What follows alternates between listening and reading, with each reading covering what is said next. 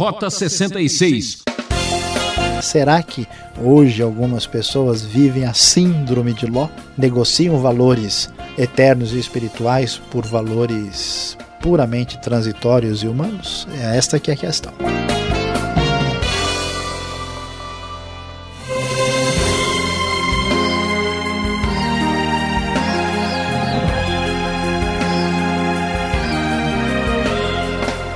É, você escolheu a sintonia certa. Esse é o programa Rota 66.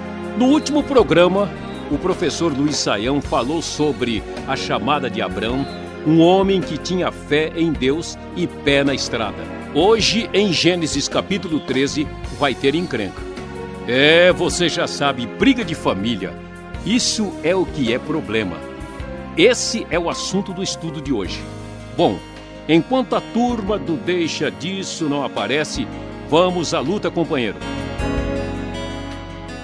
Vimos no estudo passado, no capítulo 12, as dificuldades e os problemas que Abraão enfrentou quando foi ao Egito, quando teve que passar pela situação de fome na terra de Canaã. Muito bem, depois disso, a Bíblia nos diz aqui no capítulo 13 que Abraão sai do Egito e vai para o sul da região de Canaã, lá no deserto do Negueb, com sua mulher, com tudo que tinha, e ele tinha prosperado bastante, já tinha agora bastante gado, prata, ouro, várias coisas positivas no aspecto material da vida. E ele vai para lá. Uh, nunca se esquece da sua relação com Deus. Versículo 4, ele invoca o nome do Senhor depois de ter construído um altar para Deus e de repente as coisas começam a complicar. Surge uma grande briga, um grande conflito entre a Ló e Abrão. Eles já não podiam morar juntos, diz o texto, porque possuíam tantos bens que a terra não podia sustentá-los. Surgiu então uma desavença uma espécie de conflito, de briga familiar, por causa dos pastores dos rebanhos de Abraão e de Ló. Ah, então Abraão diz a Ló o seguinte: olha, não deve haver desavença entre mim e você, entre os pastores meus e seus, porque afinal de contas ali era o tio e o sobrinho conversando. E então Abraão faz algo interessante. Ele diz para Ló: a terra inteira está diante de você, vamos nos separar. Se você for para a esquerda, eu vou para a direita. Se for para a direita, eu vou para a esquerda. Então, a Bíblia diz que Ló olhou e viu toda a região do Vale do Jordão muito bem irrigado, bem verdinho, até Zoar, que era como o jardim do Senhor, como a terra do Egito, antes da destruição de Sodoma e Gomorra, e Ló escolheu o Vale do Jordão e partiu em direção ao leste, e os dois se separaram. O que vamos descobrir em perceber nesse texto.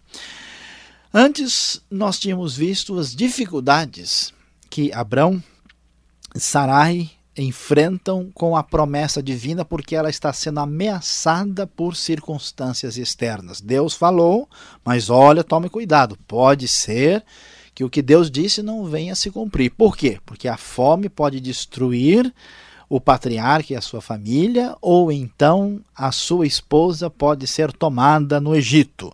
Aqui está o suspense, aqui estão as cenas dos próximos capítulos. As ameaças externas tornam tudo muito perigoso. De repente, quando a coisa melhora, quando não há mais problemas no Egito, não há mais fome, inclusive a situação material melhorou muito, problemas dentro de casa, agora problemas internos, conflitos dentro da própria família ameaçam a situação de Abrão. Imagina uma briga dessa entre os pastores que pudesse envolver o próprio Abrão e Ló diretamente, poderia ser o fim de tudo. Mas mais uma vez a palavra divina vai sustentar a sua promessa e vai adiante. E o surpreendente é perceber como é, acontece o desfecho da história do capítulo 13. Nós vamos descobrir algo muito interessante. A Bíblia diz no capítulo 12 que Deus falou com Abraão e a única coisa que Abraão tem são as palavras divinas que são a promessa de Deus de que ele seria um grande povo, de que ele seria uma bênção, que Deus o faria crescer e ser famoso. Uh, e agora nós vemos as dificuldades de conflito e Abraão cede toda a prioridade para tomar escolha uh, para o seu sobrinho Ló. Ou seja, enquanto Ló toma uma atitude baseada no que ele vê, a Bíblia é clara em dizer que ele olhou e viu. Ele olhou e viu, ele se baseia na aparência, naquilo que se apresenta perante os olhos. E o texto diz que a terra era bonita, era bem irrigada, era como o jardim do Senhor. Ele escolheu o vale do Jordão na direção leste por causa disso. E Abraão disse: Está bem, eu vou para outro lugar, eu vou para outra região, você pode ter a prioridade. Abraão se baseia na fé, Abraão se baseia na palavra divina, Ló segue a sua decisão baseado na beleza e nos atrativos da terra que estão diante dele, vai viver na região de Sodoma, onde os homens eram extremamente perversos e pecadores contra o Senhor. Diante disso, o que, a Bíblia diz? Que apesar das dificuldades, das lutas, Deus não se esqueceu da sua promessa. Por isso, a partir do versículo 14, nós vamos ver que o Senhor novamente vem a Abraão, depois que Ló se separou dele. E agora Deus diz a Abraão: Escuta, Abraão, de onde você está, olhe para o norte, para o sul, para o leste, para o oeste toda a terra que você está vendo darei a você e a sua descendência para sempre. Tornarei a sua descendência tão numerosa como o pó da terra. Se fosse possível contar o pó da terra, se poderia contar a sua descendência. Percorra a terra, esta terra de alto a baixo, de um lado a outro, porque eu a darei a você. Abraão então muda de acampamento, vai viver perto dos carvalhos de Manre, em Hebron, e constrói ali um altar dedicado ao Senhor. O que é interessante é perceber que Abraão não toma a decisão pelo que vê, e em seguida Deus então se apresenta dizendo: Olha, Abraão, a minha promessa está de pé. Você pode olhar, esta terra eu vou dar a você e a sua descendência eu estou contigo, eu sou Deus que o chamou para vir da Mesopotâmia para cá, eu estou no controle da situação, apesar dessas ameaças e dos problemas que você enfrentou, e a minha promessa está de pé, e você e a sua descendência terão esta terra para sempre, e portanto você pode percorrê-la para uh, confirmar aquilo que eu estou dizendo a você. E assim nós temos um encerramento extraordinário do capítulo 13, mostrando que a promessa de Deus está viva e que as ameaças externas e ameaças internas não fazem com que os planos de Deus sejam ameaçados de fato e destruídos na vida do famoso patriarca Abraão.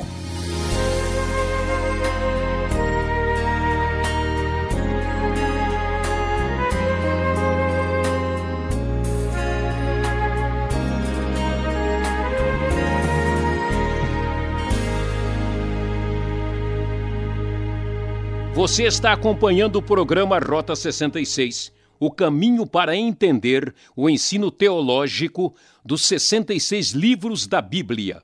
O professor Luiz Saião está comentando o conflito entre Abrão e Ló. Briga de família. Isso é que é problema. Você brigou com o correio? Ora, então escreva para nós. Caixa Postal 18.300, CEP 04626-970 São Paulo, capital. Rota 66 tem a produção e apresentação de Luiz Saião. Direção e redação Alberto Veríssimo. E na locução, sem confusão, eu, Beltrão. Ainda temos muita coisa para aprender. Ouça essa.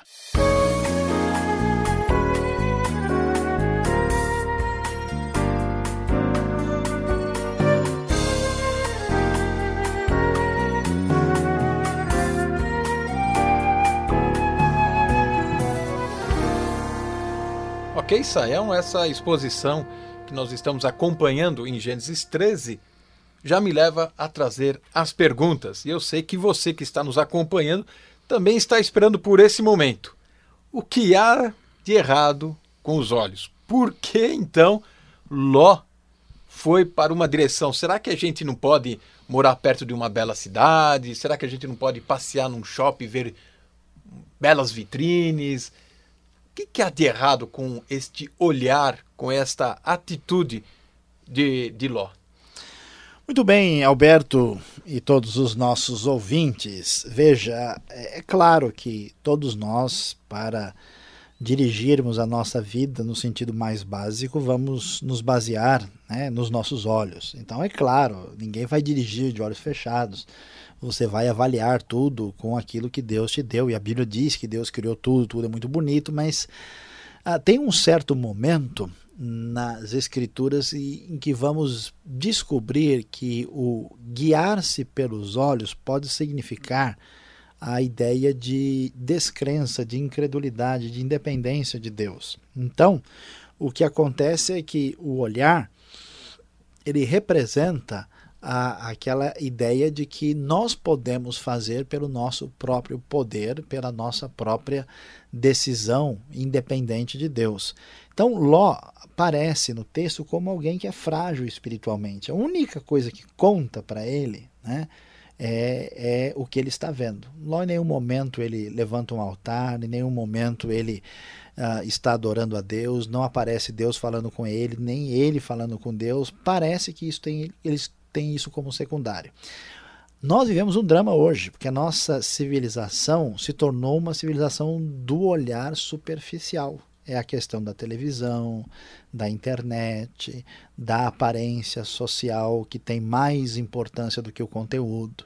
Às vezes as pessoas vão se casar, a única coisa que elas querem ver é a aparência ah, o valor daquilo que se vê se tornou maior do que realmente representa. É a vitrine do shopping, é o brilho do automóvel.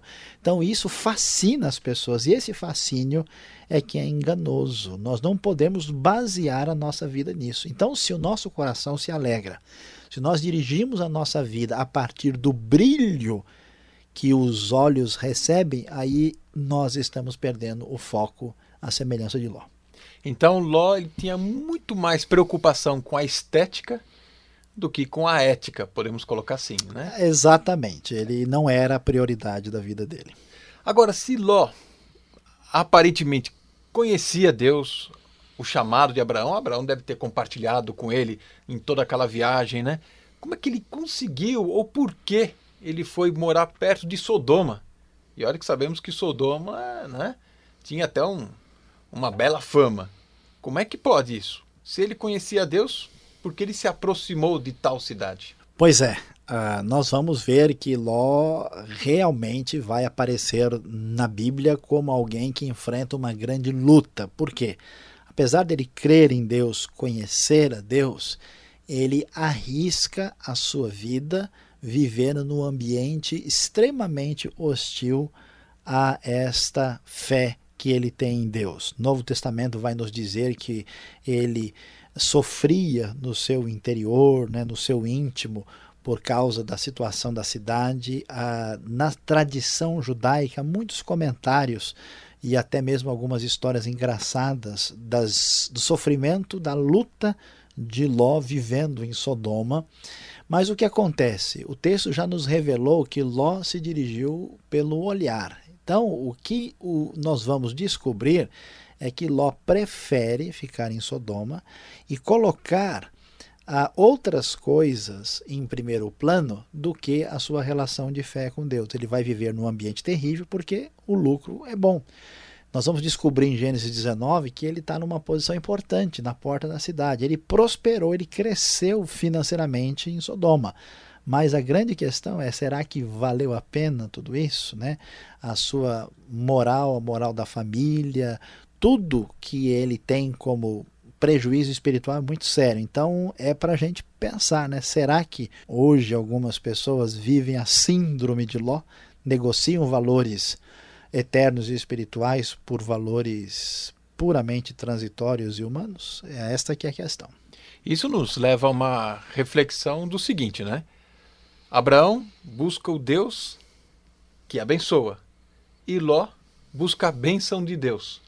É um trocadilho, mas tem muito a ver hoje em dia as pessoas buscando a fé para serem abençoadas, mas o Deus da bênção fica lá e eu só quero a bênção para carregar, não é? Por que então Deus demora, podemos colocar assim, para abençoar? Não abençoa logo então Abraão, já separa já a herança, olha, você fica com essa parte, eu com outra e já vamos logo para os finalmente. Por que Deus se demora tanto nos entretantos da história? Excelente questão, Alberto. Olha, é porque a lógica de Deus não é a nossa lógica. Nós achamos que se Deus nos der muito ouro, muita prata, muitos rebanhos, muitos bens, que isso é o que importa, isso é o que interessa, mas não é isso do ponto de vista da Bíblia. Deus demora porque ele sabe que a grande bênção é a mudança da nossa mentalidade, dos nossos valores, da nossa perspectiva, da nossa dependência em relação a ele. Então, a gente deveria imaginar, puxa, se Deus chamou Abraão, daí cinco anos está tudo resolvido. Mas Deus demora intencionalmente, porque o seu plano para nós não é tanto mudar as circunstâncias, mas mudar a nós mesmos, que é a verdadeira bênção. Tá certo. Mais uma pergunta, e se você não vai ficar bravo comigo, né? Tá bom. Tá certo. Então vamos lá, olha aqui. Tanto problema. Você colocou problemas externos, a fome, o Egito, depois problemas internos. Agora briga em família, os pastores, o sobrinho.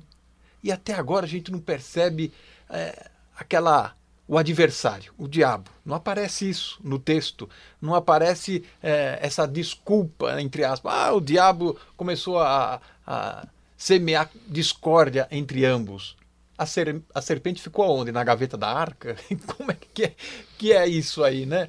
Porque o problema nunca é o diabo aqui. É verdade.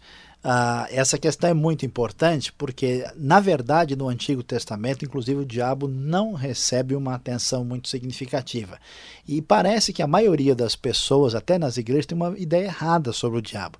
Alguns imaginam que o diabo é mais ou menos um deus do mal que governa o inferno, paralelo ao deus da Bíblia, mas não é isso. O diabo ele é apenas uma criatura ele é um anjo caído e ele só age dentro dos limites estabelecidos por Deus. Alguém fez uma comparação interessante há um tempo atrás que o diabo é uma espécie de pitbull de Deus, né? Deus na coleira. Na coleira, Deus solta e permite que ele possa Faz um ir até, a porta. até um certo ponto e depois ele tem que retornar. Ele não pode fazer o que quer. Então, principal agente na história não é o diabo e sim Deus, por isso que o diabo não aparece em cena. E grande parte dos nossos problemas e dificuldades são resultado das nossas ações. Então, essa atitude de hoje de tentar colocar tudo nas costas do diabo não tem apoio na grande maioria dos textos bíblicos. Há casos que sim, está muito claro, mas aqui nós vemos que a ênfase não aparece aí porque não é realmente o caso. Tá certo. Para terminar, estamos falando aqui de Abraão recebendo a promessa de uma terra. E essa terra, realmente, Abraão herdou, e ele herdando essa terra é de Israel, é a terra de Israel. Como é que a gente pode administrar este assunto tão controverso? E é uma política aí pesada, né? Pergunta muito importante, muito séria. Claro, a terra foi prometida por Deus e era é prometida até de maneira incondicional. Ah, no tempo de Abraão, Abraão já pôde habitar e viver na terra, aí a herança completa da terra acontece por meio da geração, da semente de Abraão. Não é por uso capião, né? Não, não é essa a ideia, né? Então, depois que o povo volta do Egito, com a conquista e com o estabelecimento das tribos, realmente a terra ela é uh, conquistada. Há algumas dificuldades sobre que limites seriam esses da Terra, porque na Bíblia nós temos quatro passagens, existem controvérsias até onde vai, até onde não vai. Alguns tentam, por exemplo, sugerir que o período de Davi seria o limite adequado da terra. Agora, nós não temos certeza se essa promessa destinada à terra já está finalmente cumprida no Antigo Testamento, quando o povo de Israel herdou a terra, e no Novo Testamento, com a nova aliança, essa promessa não tem continuidade, ou se essa promessa tem continuidade porque Israel continua existindo como nação. E se tiver continuidade, novamente temos que discutir quais são os limites dessa terra. Na verdade, nós não temos condição de ter uma certeza absoluta sobre isso. Geralmente, os grupos que apoiam uma ou outra oposição, eles direcionam uh, o texto bíblico para o apoio daquela posição. Ah, como cristãos, nós devemos entender que a nossa função é proclamar o Evangelho de Cristo e ter uma atitude de igualdade para com todos os povos. Então, nós não podemos, por exemplo, apoiar qualquer atitude de Israel em favor da terra, nem podemos incriminar Israel em relação à terra. Se Deus for dar a terra, na dimensão que ele quiser dar para o povo de Israel ou para qualquer outro povo, isso está, vamos dizer assim, na soberania de Deus, não é nossa, a, a, vamos dizer assim, nosso papel como cristão tentar definir isso. Isso é promessa divina. Se ela está valendo até onde ela vale, Deus vai estabelecer os limites no futuro. Nós devemos pregar evangelho a israelenses e a árabes e devemos ter amor e compaixão e igualdade para com os dois grupos sem ter uma tendência a propriamente em favor de nenhum deles.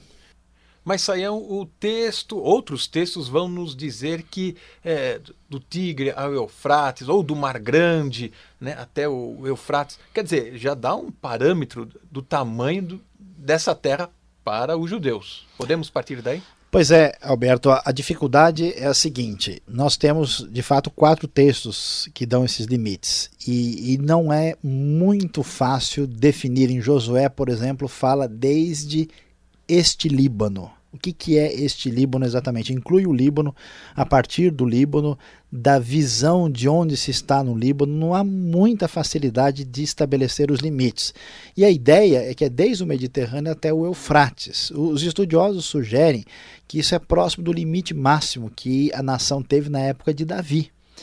Ah, agora, a questão é saber se esse território foi dado e foi recebido no tempo da monarquia, e quando a monarquia já deixou de existir como antes e veio o rei dos reis, que é o monarca absoluto que é Cristo, e instituiu a nova aliança, se a nova aliança ela tomar o lugar da antiga, então não faz mais sentido pensar num domínio de terra da mesma forma. De qualquer maneira, se pensarmos em Israel como sendo a nação que ainda tem é, direito das promessas nos dias de hoje, junto com ah, o contexto do cristianismo, ah, vamos dizer, é possível que sim. É possível que a terra venha a ser dele no futuro, da nação de Israel, quem sabe em tempos aí apocalípticos ou milenares, a, a questão que eh, nos incomoda e que merece consideração é que se isso é um, uma atitude particular de Deus para com Israel, isso não deve envolver necessariamente a, a igreja numa espécie de postura militar diretamente envolvida, porque vamos lembrar que na Idade Média, por exemplo, ou um pouco depois, a violência foi praticada com um suposto apoio bíblico. A ideia da Inquisição tinha base bíblica. Né? Ou a cruzada também, é, né? Força o pessoal a entrar, se eles não quiserem. Então vamos botar a espada para que se tornem cristãos. Então o perigo de hoje é a gente defender o uso da violência para conquistar um território. Isso não é missão nem função da igreja em lugar nenhum. Então, se há dificuldades hermenêuticas, se há plano futuro, Deus vai agir e vai realizar isso adequadamente. A igreja deve orar por Israel, orar pelas nações árabes, eles nunca haveriam de se entender, isso já é uma ideia daqui da Bíblia, né? E Deus certamente quer atingi-los com o evangelho de Cristo. Tá certo. Como é fácil então a gente perder o foco do texto bíblico nos apegando a assuntos que não é, digamos assim, de prioridade nossa. É, porque uma coisa é a promessa, outra coisa é a gente dá um jeito de cumpri-la de qualquer jeito, porque a gente acha que é por aí. Tá certo. Obrigado, Sayão, pelas respostas e continue ligado.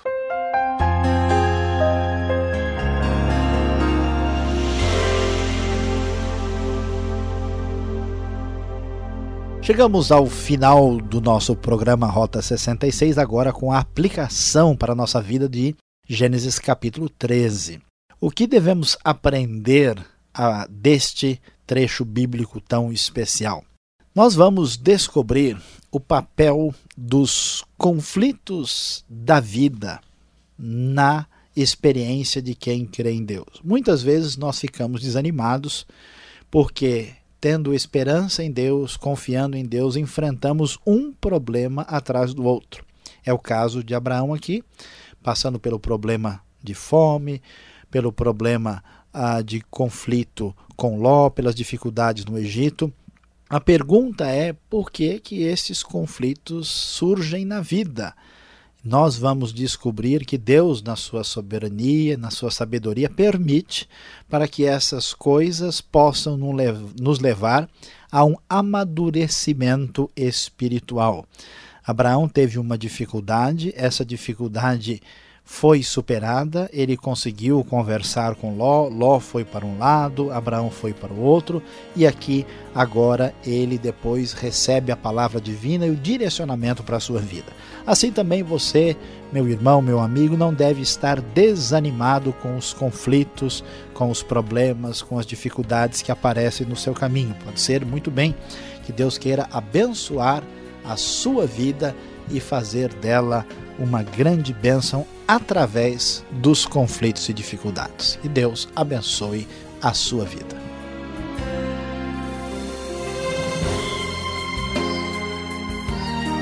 Programa Rota 66 termina aqui, que pena. Lembre-se, temos um encontro marcado nesse horário e nessa sintonia. Um forte abraço e até lá.